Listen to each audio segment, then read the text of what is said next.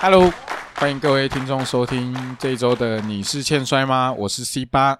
那今天这一集呢，请到了我的好兄弟啊，就是他，呃，我们一起从 NTW 开始，呃，加入训练，然后经历过很多苦难，然后最后两个现在都在帕苏这边做训练。那他是现在是属于自由级，但是在帕苏这边长期训练打比赛的选手 Poco，欢迎 Poco。我来我来，大家好，我是 Protocol。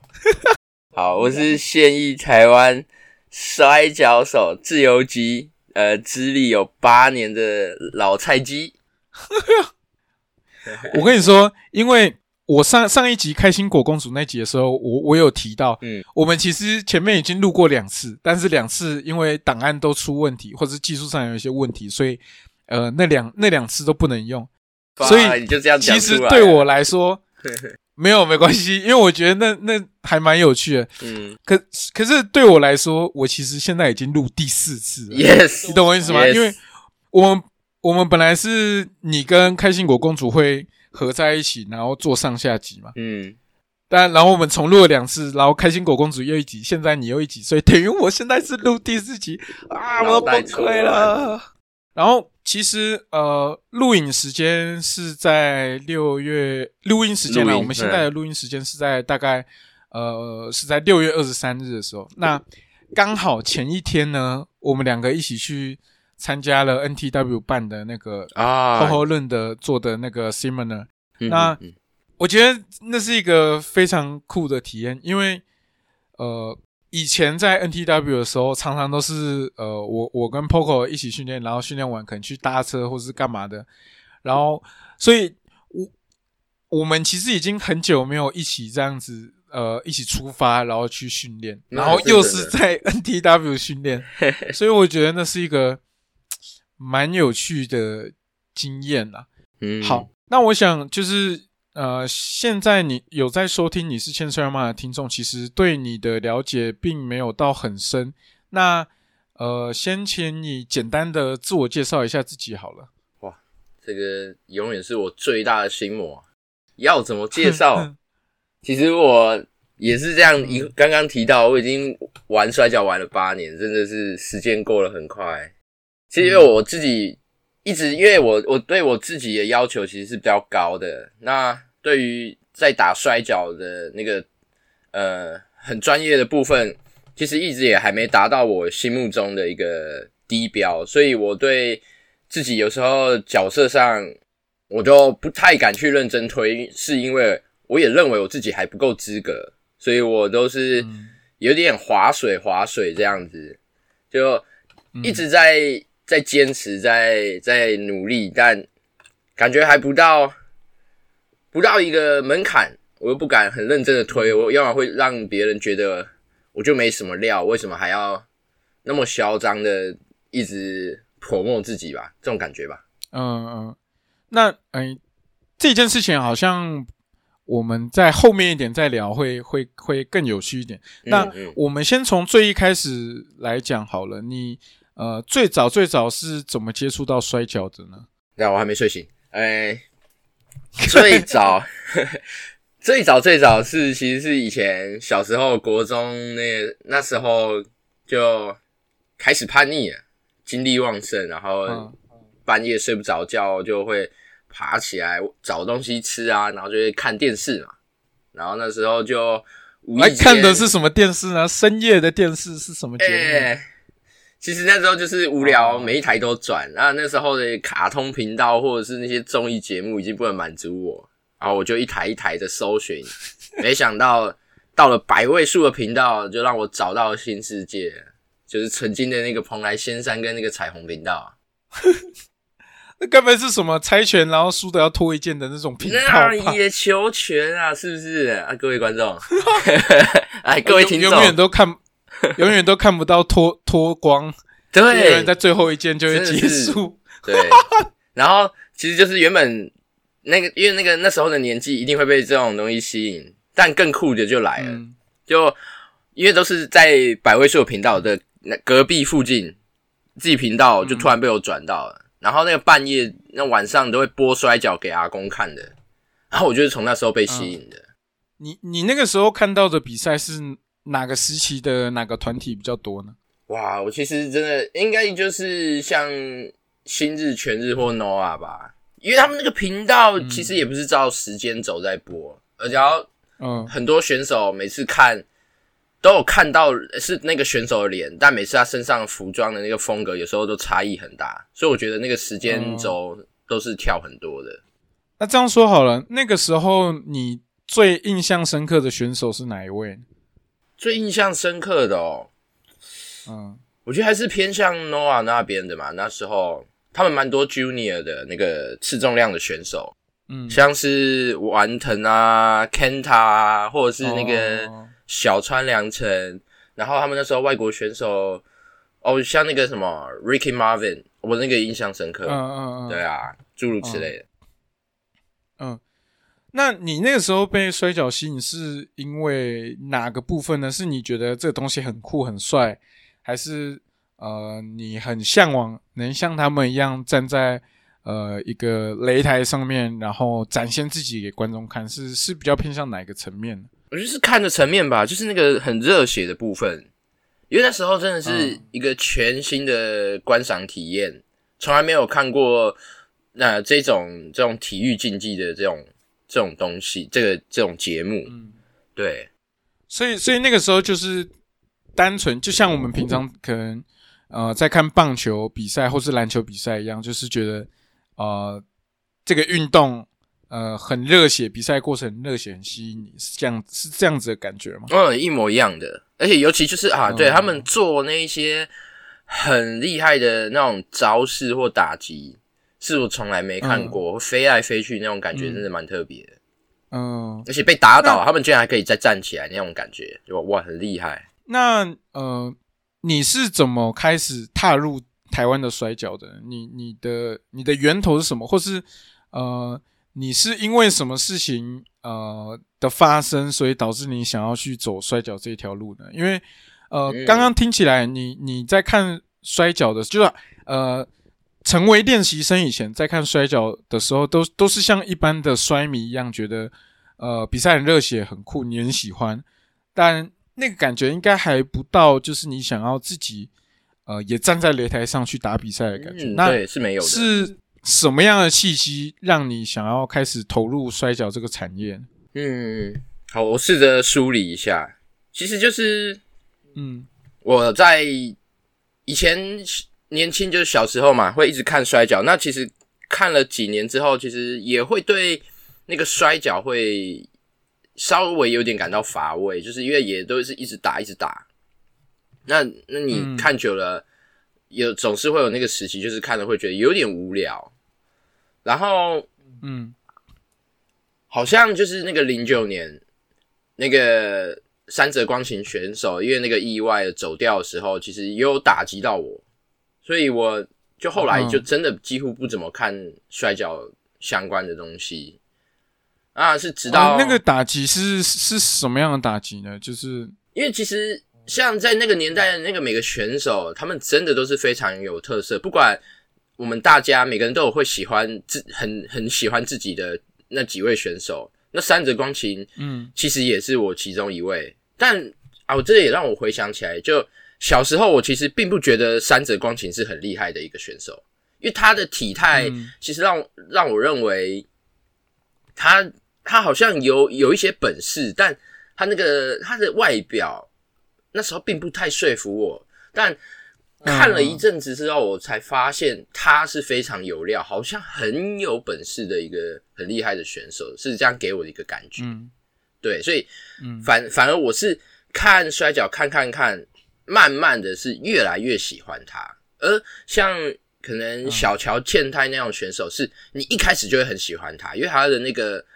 他的态度，他的擂台上的风格是会一一马上就会吸引你的，是没错。但三泽是那种你会慢慢的一直去看他的比赛，你会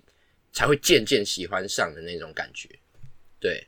嗯。所以那那个时候三泽发生意外，你会呃，你你你的心情是什么？是对你来说一个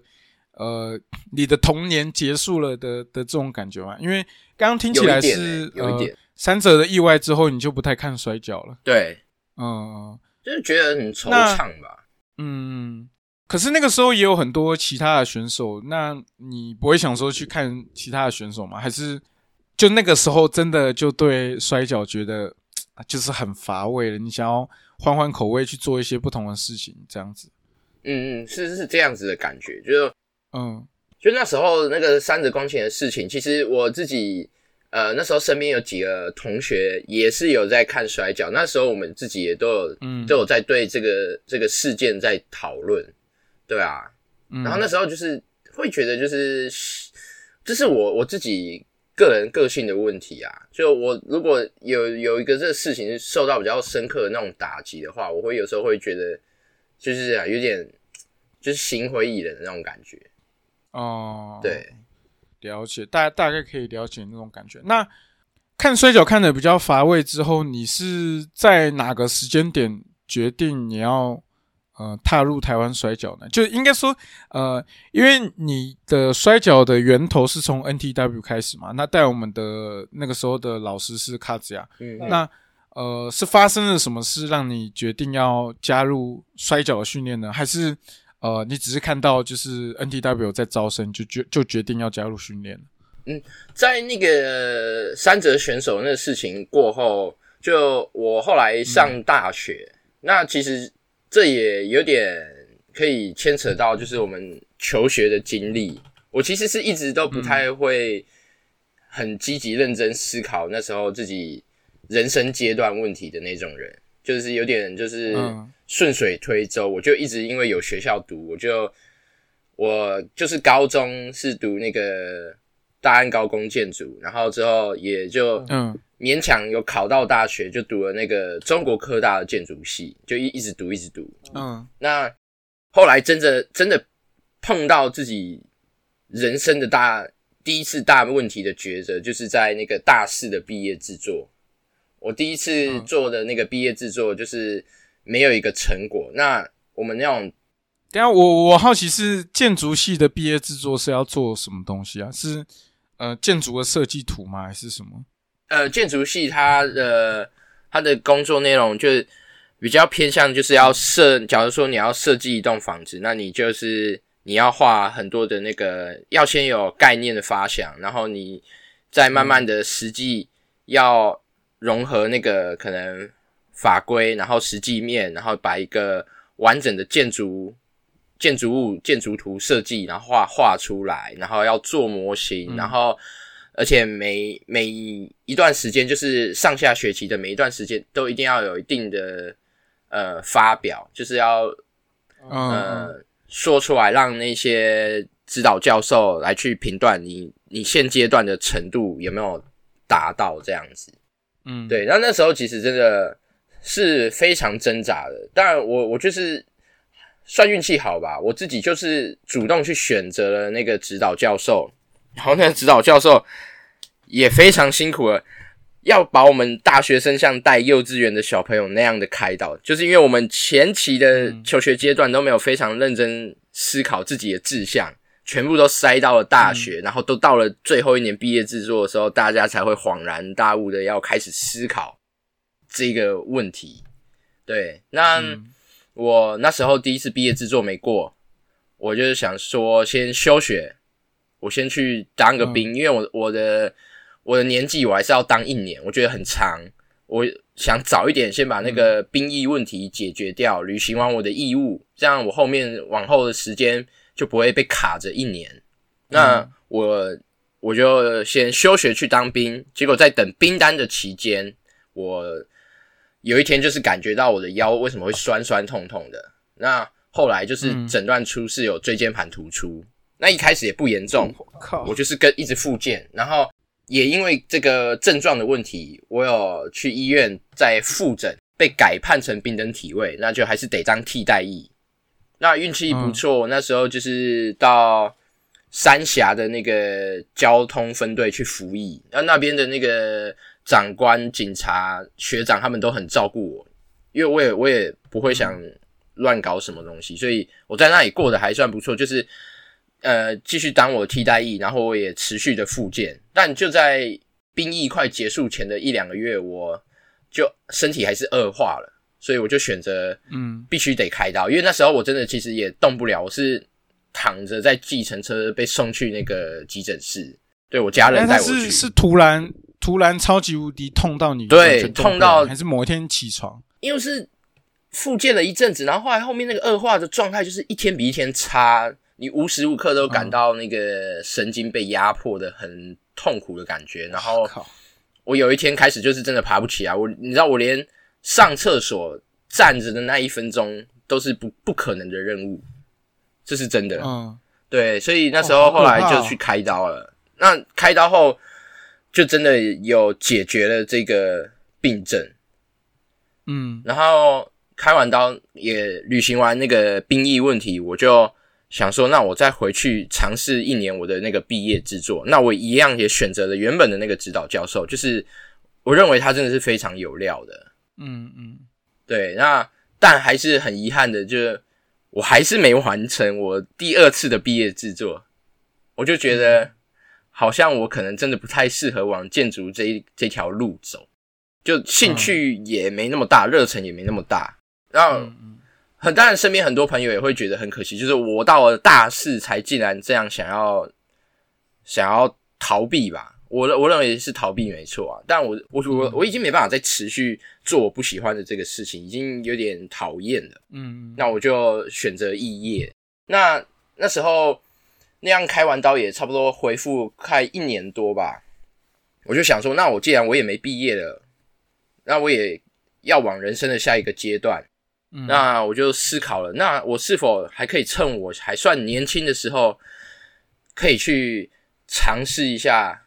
我真的比较有热情想做的事情？因为这样肄业加上我就是回去两读两次再当兵，其实我那时候已经二四、二十四、二十五岁了。然然后我就想说，那我既然那个诶、开刀手术那个也成功，我当初其实很担心我会不会开完刀，然后就一辈子要坐轮椅，因为那个那时候的那个症状其实真的很让我不舒服，到我以为我可能会有会残废这样子。而且那手术的成功率也不是就是百分之百一定可以复原嘛，一定还是多少有一些风险。对手术当然都没有百分之百的，但另外一个问题是因为我是椎间盘的问题是在脊椎，那其实嗯。呃，人体的主要两条神经，它就是通过脊椎的。那我就是因为脊椎里面的软骨椎间盘这个东西，软骨它碎掉了，压迫到我脊椎里面的那个神经，所以导致我整个左边下半身都会有那个酸痛麻的症状，是这样子。嗯那其实好的地方是，我是选择比较先进的手术，那时候医生有提供几个选择，那我就是选择比较先进的手术。那当然这部分好的手术是要自费的，我也还是得，我是认为还是需要的，因为毕竟我还年轻，嗯我还有一大半辈子的生活要过。对，那就是那个医生也蛮好的啦。总之我也是顺利，他就是开完刀，我也是有顺利恢复。对啊，这部分真的是运气好啦。所以那个时候是呃，因为这件事情让你决定想要就是替自己做一点什么，才开始加入摔跤训练吗？嗯，为对的。所以、呃啊，那时候嗯就是、我就想了蛮久了，我就决定想，那你其实那时候的原本后来的动机是。我只是想要上，那时候脸书开始流行，我只是想要上脸书的社团、嗯去找一些有在聊摔跤的同好的那种社团，但没想到就嗯让我误打误撞发现，台湾居然有几个摔跤团体在活动，然后他们是有在打摔跤、办摔跤比赛，所以这是提起我的兴趣了。嗯对，然后那我觉得那时候是每一个摔跤团体他们那个脸书专业我都有点进去看。那那时候我看到的是刚好 NTW 符合我最近的时间，就刚好那一周的周末他们有办了比赛，嗯。我想说那我就嗯。就选那一天周六去看，然后那也是我人生第一次看现场的摔跤，我觉得这个差别很大，真的要看现场的摔跤。那时候其实蛮震撼我的，你还记得那那个那时候呃哪一场比赛是最吸引你的吗？就是你真的觉得哇，这真的太屌太厉害了。那时候最最只有让我有印象的就是那个 Hiroki 选手去挑战那个超级大只的那个腰带。我那他们那场是压轴吧，而且打的真的也是蛮精彩，蛮啊蛮精彩，很卖力。对，嗯嗯嗯。那你你是被哪一点吸引到呢？就是呃他们的招式吗？还是说现场的那个气氛是比较偏向哪一种？是被那个 Hiroki 选手那个努力不懈的那种精神给感动的。嗯，因为他那时候我会注意到他，就是我刚刚前面有说我是脊椎开了刀嘛，然后那时候那天我到现场看比赛的时候，我才发现 Hiroki 选手他的背部。他也有一个很大开刀的痕迹，嗯，然后我就发现说，原来他都可以这样打摔跤，他那么的努力在坚持他自己的道路，然后那时候就有非常的感动，渲染到我，我我就也想要投入这样子。对，因为其实其实我我诶，因为刚好最近比较常遇到 Hiroki 学长。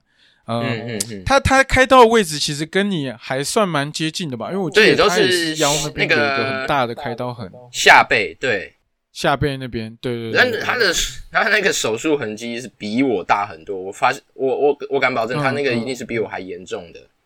嗯嗯嗯，所以我就想说他都可以这样打了，嗯嗯，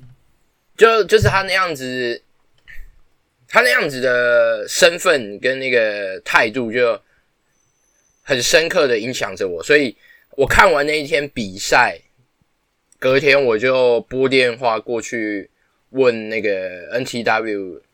说我可不可以过去训练。然后，嗯，那时候接电话其实就是那个卡斯亚选手，然后他就说：“好啊，你下一周就过来。”所以我下一周马上就冲到海天武道馆就开始训练。嗯嗯嗯，对。那呃。那个时候开始训练，呃，最一开始你遇到最大的困难是什么呢？因为，呃，好，我我觉得我要先讲一点，就是通常，尤其是呃，开刀在这种椎间盘的的地方的人类，一般的人类，呃，通常开过这种刀之后，他们是会尽量避免去运动的，因为他们认为有可能，呃，运动会加深了呃这个患处恶化的风险。但是，呃，你反而是选择呃去加去学习一个运动，然后这个运动是甚至感觉是最有可能去让这个患处恶化的的的一种运动。那呃，可以可基本上是可以说是因为你看到了 Hiroki 学长，他跟你有一样的状况，嗯，然后你觉得他可以，所以你一定也可以做到，所以才。呃，开始加入这件事吗？因为那时候很有趣，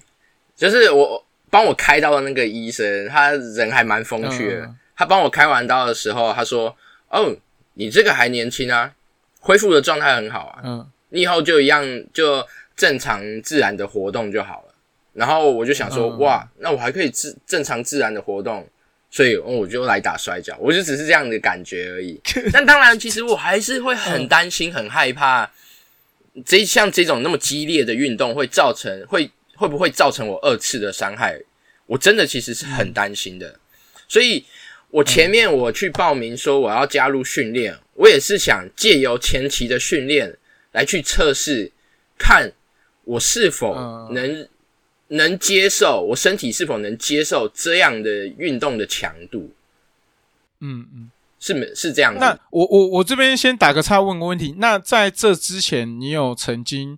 呃训练过某一种运动吗？就比如说什么田径队也好，或是篮球队什么的？嗯，没有，都没有。我是一个彻头彻尾的阿是跟着上体育课这样。对，顶多就是以前呃国高中会。去篮球场一直打篮球，但也从来没有加入校队或者是系队，嗯，认真训练过，或者是对其他运动项目，我也从来没有投入过这样子。对，所以可以说是你完全是呃一个对运动完全不拿手的一个状态下，呃去加入训练。那那你觉得在最一开始训练的时候，你遇到最大的问题是什么？因为呃，我想就是大家应该都知道，呃，卡甲选手在带训练的时候，那个体能的磨练是非常可怕的，因为我我自己也经历过。那你觉得那个时候对你来说最困难的的的事情是什么呢？我觉得最困难的，真的就是第一个是体能，那真的是被操的死去活来。第二个就是摔跤最重要的那个护身的训练，那真的也是非常折磨我。因为在加入的时候，我就是完全没有任何运动的状态，是真的是肥宅的身材进去直接开始训练的。那那个身体上的肌肉量肯定不足，尤其脖子的部分，所以那个护身的训练，每一个礼拜我去，真的每次打到最后，头都是非常的晕，非常的痛，因为会一直重复的有脖子有那个挥边的感觉，会甩到头，然后又会一直撞击到那个道场的那个榻榻米，还是很痛的。嗯，对啊，嗯，这部分到我真的是前半年我都还有点吃不消吧。刚加入的前半年，嗯嗯，所以这件事情就随着呃训练，就是持续的跟着训练之后，就慢慢的得到解决了嘛。因为呃脖子就是会一直撞到后脑这个部分，其实好像某一种程度跟呃脖子的肌肉也有关系，就有没有经过训练这样。对啊，对啊，有有。嗯，那呃你从。加入训练之后，一直到出道，这之间你花了多久的时间呢？印象有点模糊，应该一年多吧，一年多出头吧。嗯，对。然后跟着那个，嗯，跟着 Heisenberg 选手一起出道了。嗯，因为我我印象蛮深刻，反正呃，我们那一梯，因为呃，你是我们这一梯的头，就是你是第一个。对对，我就是以加入时间来说，你是第一个，然后我是我是我们这一梯的最后一个，然后我们这一梯其实呃，就是大家感觉最有机会出道的，就是 Heisenberg 跟你，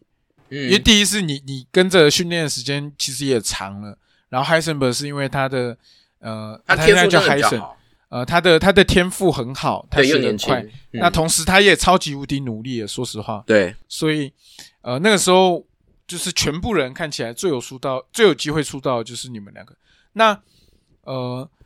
那个时候的出道测验是只有你跟 Hi Sen 考吗？因为因为我记得那时候我好像在考大学还干嘛，所以我没有参与到那一段。那那个时候是什么样的状况呢？对对对，我那时候我们我们这一批我们这段时间的人，其实我印象中。大概至少有五六个人都有都有在那段时间投入一起来训练，但有些人可能发现投加入摔跤的训练之后，可能不如他们所想的那一那一回事，或者他们发现太辛苦了，不太想再再继续做下去，也有可能。那总之，就最后那个那那天的那个出道测验的训练。我记得有三个人，嗯，印象中是有三个人，对。那最后除了你跟海神，还有一个另外一个，那个也是练习生。我只还只记得他的脸，我已经忘记他叫什么名字了。可是其实那个那个人也蛮有趣，他也是蛮坚持的，就是他也有也有咬牙撑下来，但觉得很可惜，后来好像是还是迫于生活的现实的规划啦，所以他后来也淡出了。好像是这样子，嗯嗯，对，就是他那个也是没办法的事情，大家还是要以生活为重嘛，对，所以最后只有成功通过出道测验，就是那个海神选手跟我，对，那呃，在这个出道测验之中，呃，你觉得最让你印象深刻的是什么？因为呃，尤其我们那个时期的出道测验是，就是在台湾摔跤来说算是。特别严苛的，嗯，那你觉得这段过程中，呃，对你来说最印象深刻的部分是什么？整个过程都很辛苦啊，因为其实加入摔跤训练之后，我我也会自己找一些那个摔跤影片来看，然后也有找找到就是比较早期，可能两千年那时候的那种像新日之类大团体的，他们那个平日的训练的影片，或者是也有那种类似那种考试测验的影片，哇，那个影片也非常震撼，就是那个内容是非常的艰辛的。那我们我们那时候我们这边 NTW 那个去那个考试测验内容，其实会有些缩水，没错，那也是为了因应评估我们。本身自己我们本土这边训练生的状态，那其实那个内容还是很艰辛的。就相比我们自己本身的素质状态来说，对，所以我我认为整个考试的过程都还是很痛苦的。我只是就是靠意志力尽量去完成那时候那个卡兹亚选手要求的内容。我尽量去达成，嗯不管我我其实不我我也从来没没有预设说我一定会通过，我只是想借由那一次的考试测验，顺便来评断我大概的程度到哪里。对，嗯，但我觉得这件事情其实也造就我们两个呃，比起其他同期生要稍微不一样一点，讲不一样好像有点。什么特别还是什么干嘛？其实也没有，但就是呃，我觉得卡吉亚带的训练一直以来都是呃，他比较强调这个有关精神意志力方面的的部分。嗯，就是可能有的时候技巧对他来说反而是歧视，他希望你要有那个意志力，然后呃再继续去磨练其他的技巧。所以不管是他的他所带的训练，或是他。呃，他当考官的时候的的新人测验，其实呃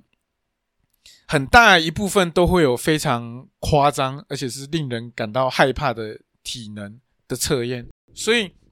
这也导致就是我觉得我们这一批的人，呃，就是真的有出道成为选手的，其实都坚持的还算久，就比起其他梯次，当然其他梯次也有呃一些存活到。这样生活会不会很很不好？但就是还是有有选手是一直到现在都还有打比赛，但就是相较于呃那个时期，或甚至我们拿其他团体来讲，我觉得呃对于摔跤这件事情，我们更不不会去放弃它。而且其实我们也很少在比赛中投降吧？你你有印象？你有在比赛中投降过吗？好像没有。对我我印象中我也没有。如果真的有可能，就是也是就算是呃压制三秒那个就算了，那个就是真的那个是对，就打不赢的，是，对，那呃索气投降那也是真的打不赢嘛，就是你真的呃快死掉什么干嘛？可是我印象中我们两个真的很少，呃就连投降都很少，就我们其实没什么放弃比赛的经验，所以我觉得这其实跟我们呃成为什么样的选手蛮有关系。当然我们两个是。超级无敌截然不同的选手，我比较是走，呃，我希望我可以走到 Powerhouse 就比较力量型的那一派，但当然现在还没有做得很好。但呃，你的风格很显然是走比较偏技巧跟速度那那一类型的那一派。可是呃，打法不同，但我们都不太会去放弃比赛，或甚至在比赛之中，呃，也不会让人感觉到我们是觉得自己要输了的的这层面。我觉得这其实。蛮重要，而且也是蛮有趣的。就是，呃，你经历过什么不一样的训练，你就会成为呃不一样的人。这件事情，我是觉得呃很酷的。我我认为那个是会是一个基础啦，很重要的基础。对对对对，因为那时候在那个考试测验，我我有点想起来，那时候卡西亚选手他会时不时的会一直用很严厉的大声的语气会问你说，你要不要放弃？你这个做不完，你也不干脆不要做了，就这样子。他会用这种反话去刺激你，会去试探你，看你是否真的就是那么的没料，或者是你想继续再坚持在这些摔跤这条道路上。我觉得这个这个的刺激是有让我印象深刻。我也我也想就是用我尽力能去做到他所要求的东西来回应他这样子。对，而且我觉得他那个其实是在。呃，试探，呃，你是不是真的做好准备要当一个选手对吧？你是否还在犹豫？你是否你如果在一个摔跤手在擂台上面怯场，然后逃走，其实是非常非常没有职业道德的一件事情。嗯，对啊。所以，我我觉得他他虽然那个当下会觉得他很严厉，然后觉得那那个是非常可怕的一件事情，可是实际上他也是在保护你未来。如果就是他在极尽尽力的在避免这件事情发生，因为如果真的发生了，到时候你要面对的是台下全部的观众对你的嘘声，对啊，这个其实又更可怕。嗯，对。那我们我们来聊一下你的出道战好了，因为你的出道战那天我有在台下当场助，嗯，然后呃，你的出道战是对上海森本对，那简单来说就是那一期出道的两个新人，然后去打一场比赛，对对，然后。我其实印象超级无敌深刻，因为那个时候我好像是我有一段时间去考大学，嗯，然后回来之后你们就已经准备要就是出道打比赛，所以我在当下看的时候是非常令我震惊的，因为呃我们还一起在训练那个时期，可能大家都还没有到真的有办法打比赛的程度，可能都还在练习很基础，比如说护身或是一些简单的圈 racing 的东西，嗯，但是那个时候。对我来说，你们已经两个都是完完全全都是一个独当一面的摔跤手，而且那场比赛真的很精彩。我说实话，真的超级精精彩。就就连现在现在的我回去看，我还是会觉得那场比赛很精彩。而且两个人都没有要放弃比赛的意思，两个真的都是拼到死去活来，然后谁也不想输给谁。因为呃，那个时候等于是你们是呃平等的存在，你知道吗？就是你们是同期出道。同一个时间点出道，所以你们是一个平等存呃的存在，你们谁也不想输给谁，所以对我来说那场比赛超级无敌好看，而且我当下看完我是看到哭的，就是在哇，我记得那场比赛最后是 h 森 s 压制你成功嘛？啊，是没错，是压制吗？还是锁机？我有点忘记，应该是压制。就在那个比赛结束的那个瞬间。我我有点忘记是怎么结束，但总之就是比赛结束的那个瞬间，我是真的我直接哭出来，因为我觉得太感动了。就是呃，两个选手，两个自己呃，因为我我其实也是跟你们同一梯的嘛，我就会觉得我这一梯就有两个两个伙伴，他们终于熬过来，然后成功了。那我也很希望我可以熬过来，就是我也很想站在擂台上面。嗯，然后尤其呃，因为那个时候大家都知道你的腰的状况，其实。这真的不是很好，其实一直到现在，他还是有一点呃后遗症，或是还是会有一些不舒服的地方。对，所以能够看到你们就是做到，然后真的打了一场很漂亮的比赛，我是超级无敌感动。那你自己当下呢？你在打那场比赛，或甚至呃你在确定你自己已经正式出道可以打呃一场比赛的时候，你那时候当下的心情是什么呢？其实如果照你刚刚说的，我跟 e e r g 唯一有平等的条件，就只是因为我们是同期生。那我觉得剩下的很多项目，我真的是输他一大截。不管从年纪、从那个体态到那个训练内容的技术，其实我都是有些非常的落后他的，可以这么说。但那个就其实一直到现在，我们全部人都还落后他很多。说实话，是真的。他真的是，其实真的是很不、很不、很不、很不平凡的一个人。对，那那时候唯一让我还保有着一个很重要的心情，就是我们就是同期生，那真的不可避免的，我就是会有一个想要跟他较劲的心态。在上那个擂台跟他打的那那一天，那我整个其实我都是一直有一个不想输给他的一个感觉，就是一个不服不服气的感觉。对，嗯。但那一场说实在真的非常的痛苦，因为很明显我那时候还是身身形还是很瘦弱的，然后嗯，海森他却其实在求学期间就已经有过非常不同不同的非常多不同的那个运动的经验，包括田径。我记得他好像有，然后好像也有跆拳道是不是？对，跆拳道的，对对，嗯，所以其实他的踢技。也还蛮恐怖的，在那时候，我我那一场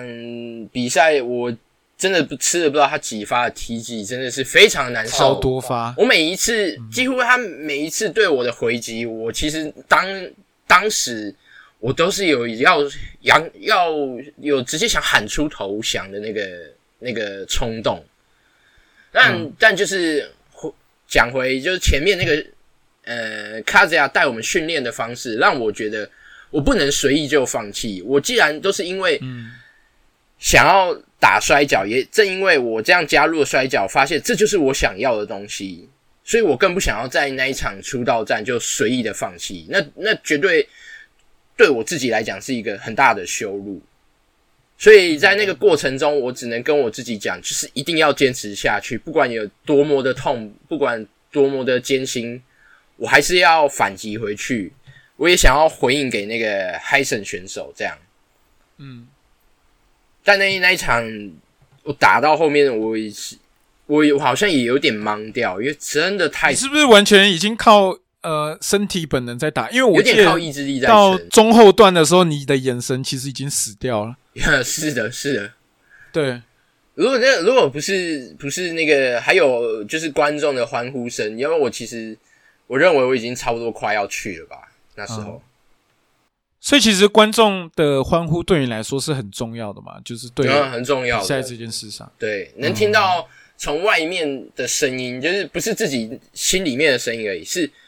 耳朵听到的旁边外面的声音，包括呃，嗯，你们下面的场柱，然后包括所有的观众，然后那个裁判的声音，我我觉得都是很重要的，都是让我坚持的原因。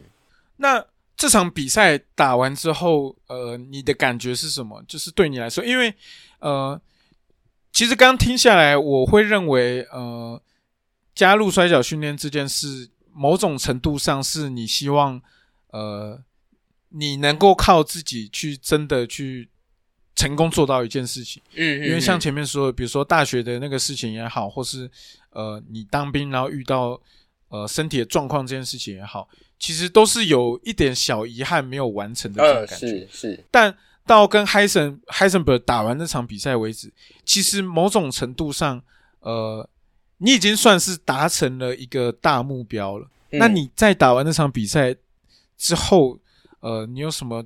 特别的心情吗？或是你的心境上有什么不一样的转变吗？又或者你会不会因为好像这件事情这个大目标已经完成了，所以你反而没有动力了呢？嗯，那时候我我现在回想的话，我会说，其实就是对于那场第一场出道赛，我我这样算一个完成了，就对我来讲算一个解脱，但也。也让我感深刻的感受到说，哦，原来打摔跤就是这样子，让我更想要在全心全意的投入吧。嗯嗯，因为那感觉其实有点像你打完一场比赛，然后又会知道呃自己有哪里有不足的地方，然后又会想要去进步。那当这个不足的地方做好之后，呃，你可能呃。看比赛的那个心理层面又稍微再往上提高了一点点，然后又会发现到呃有一些新的不一样的地方，然后你想要再去呃把这个地方，我我也会觉得，嗯，我也会觉得说，嗯，好像我在擂台上打摔跤的时候，有让我活着的感觉吧，因为真的是做着我自己喜爱的事情，而且确实这件事情不是一般人能做到的，说实话，对，因为真的那个不是说坚持就可以，那个。也很非常包括你内心深处或意志力的那个磨练的，嗯，因为这个这个摔跤真的非常的不简单，真的很辛苦。嗯，那呃哇，其实我们还有超级无敌多可以聊，但因为今天时间关系，好，包括比如说你呃，其实在后后来你就加入了月亮马戏团，嗯嗯，那。到后后面，在在后面一段时间，你离开了 NTW，然后中间又休息了一段时间，后来又回到帕苏训练，到帕苏训练打了比赛之后，中间也休息了一段时间，然后又最近才回来打比赛。那呃，这些比较更细节的内容，我们可以留到未来的深度专访再再聊。那。我觉得我们得先聊聊你，因为毕竟你打比赛，其实也就是拿选手来讲，应该也是差不多五六年、五六年左右应该有。对，以选手的身份是五六年左右。对，那呃，以你选当选手的时候来说，你打过自己最喜欢的一场比赛是哪一场比赛呢？如果最喜欢的比赛的话，我会说是不好意思，让我看个小抄。这里一定要看一下啊，就是呃，我记得我那时候大概出道一年多嘛，呃，maybe 一六一七年那时候，那时候那个，哎，对，那时候已经有怕输入了，然后那时候他们在那个光华商场，就是有办一场户外赛，然后邀请的那个琉球球龙吗？对，冲绳琉球龙那边的选手过来参加的那那那一场户外赛，嗯，然后那时候的。对战内容是，呃，那个刘成龙的那个替打选手，还有 Hija 选手，然后对上呃冈田葵选手跟我是一个双打的一个对战组合。那一场让我印象深刻，因为那是我第一次真的可以接触到职业的那个国外的摔跤选手，而且是日本的。嗯，那那那那场是有有有什么特别让你？呃，觉得很深刻的点吗？比如说，呃，就是比如说，深刻的感受到自己跟国外选手真的差的很多，或是呃，哪个地方让你觉得特别印象深刻？我觉得是日本那边选手他们的那个擂台风格，浑然天成的感觉吧，跟那个气场，他们真的有一股那个自然散发出来的那个气场。然后替打选手让我最印象深刻，就是。不管他是在那个那时候我们对战，他是在擂台里面，或者是他只是呃不是 legal man，他在场边的时候，他的那个存在感都非常的强烈。嗯，像我在跟他在擂台内对打的时候，我真的会被他的那个威压感给逼迫，我会觉得我完全打不赢这个人，然后他却非常的技术上打不赢，技术上打不赢，但。呃，可能他的精神意志力又远高过对他的态度，他所散发出来的那个气势，我那时候都会觉得我有点要窒息的感觉，因为我那时候是会非常的紧张，对，然后包括因为毕竟也也也出道没多久，然后就遇到外国选手，对，然后我们打的比赛也不多，经验不够，对，嗯嗯嗯，然后还有就是我们那个，因为我诶那时候是。办一天还两天，我忘了一天嘛。呃，那个像踢打选手，他在嗯，他在没打比赛时候，他在旁边当场助，他也非常有存在感的，就是他会嗯，会很知道他他现在的呃这个职业的这个身份，他应该做些什么事。我那时候有深深的被他吸引跟感染到，嗯嗯。哎你不讲我都忘记你曾经跟他们打过，因为那其实真的是超级无敌早期，而且很难得的经验。那个时候，对，根本没有几个选手有机会可以跟外国选手打。嗯，那更何况是你，你那个时候应该也是出道没多久。对对，maybe 一年多，一年不到两年。对对，所以干真的是非常难得，好，很珍贵的经验。那嗯。那我我们这边呢有收集到有一个听众，我们欠衰的听众有一个问题，他是他的名字叫十分可疑的白露丝，呃，他的问题是，请问 Poco 想好跟 Flash 的双打组合名称了吗？等一下，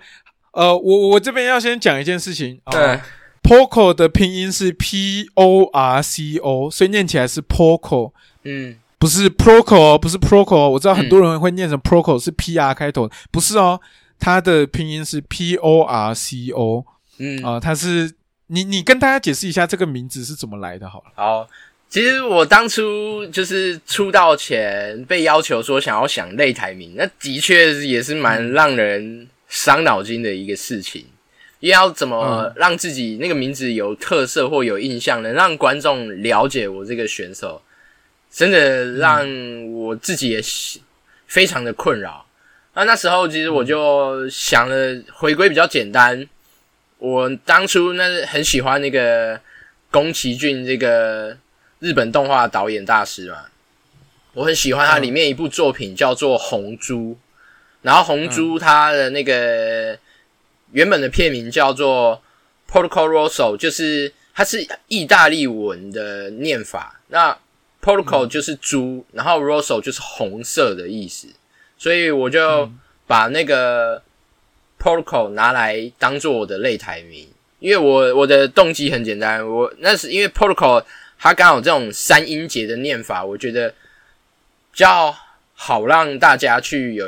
记住的一个印象点，所以我就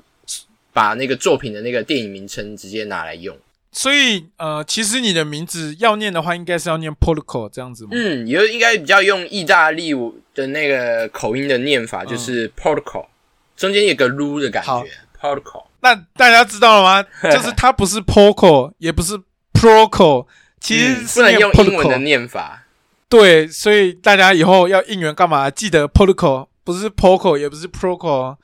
记得。但我好像一直以来都是念 Protocol，哎，对不对？我记得我在叫你的时候都是叫 Protocol。因为其实，在那个动画那个那个什么，就日本人的念法，其实他们因为日本也有他们日文音节发音的问题，所以他们也会把这个刚好很像意大利的发音，对，也会念成 Protocol，是刚好的相辅相成，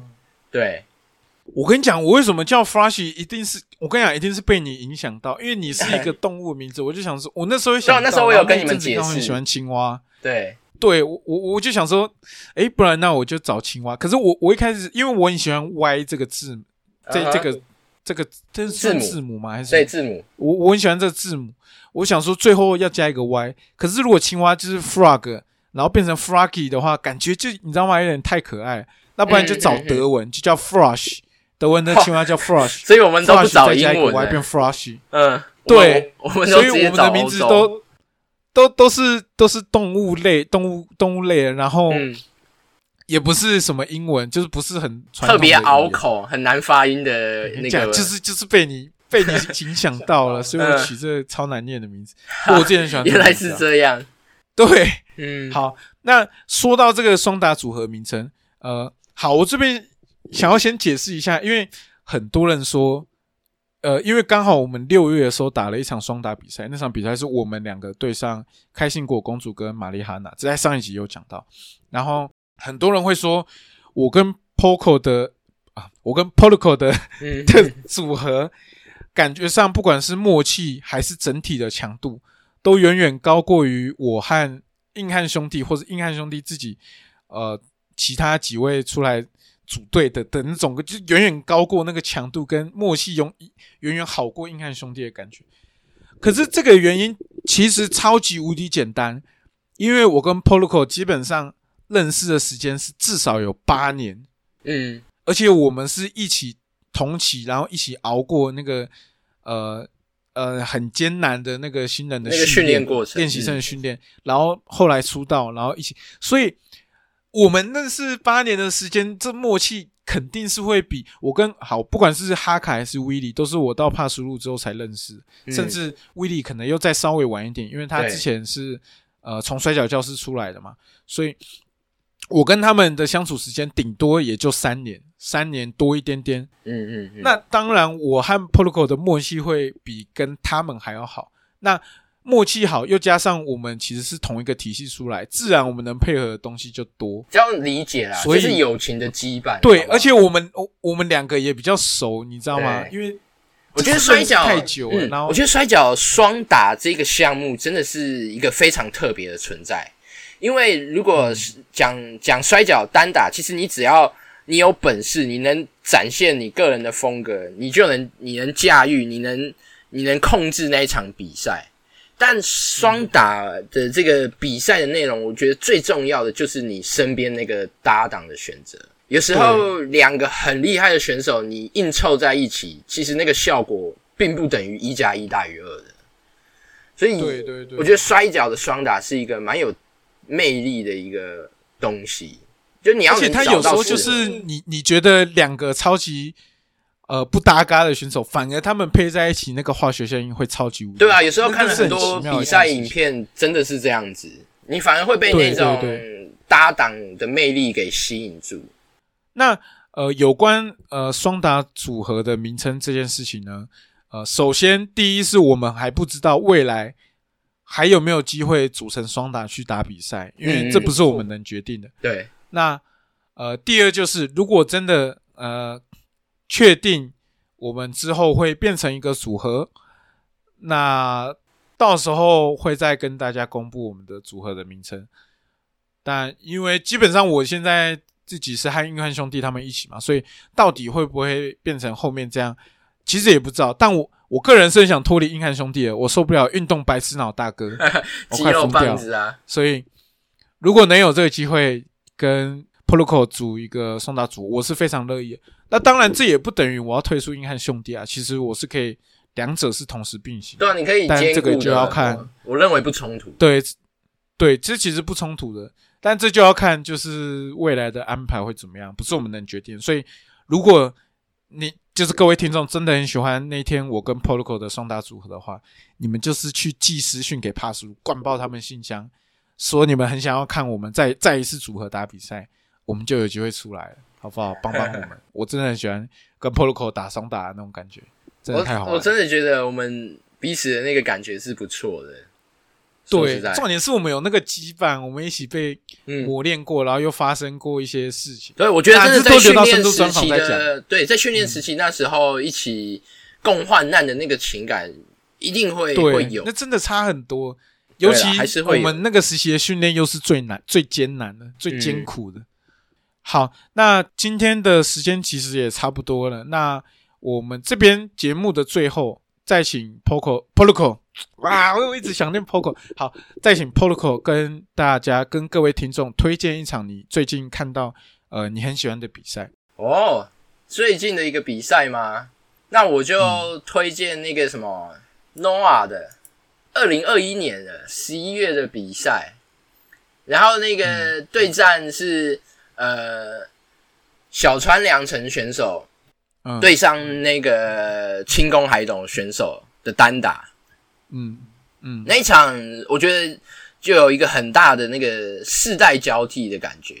就是老选手对上现在自己团体内呃人气跟实力正旺的一个 top。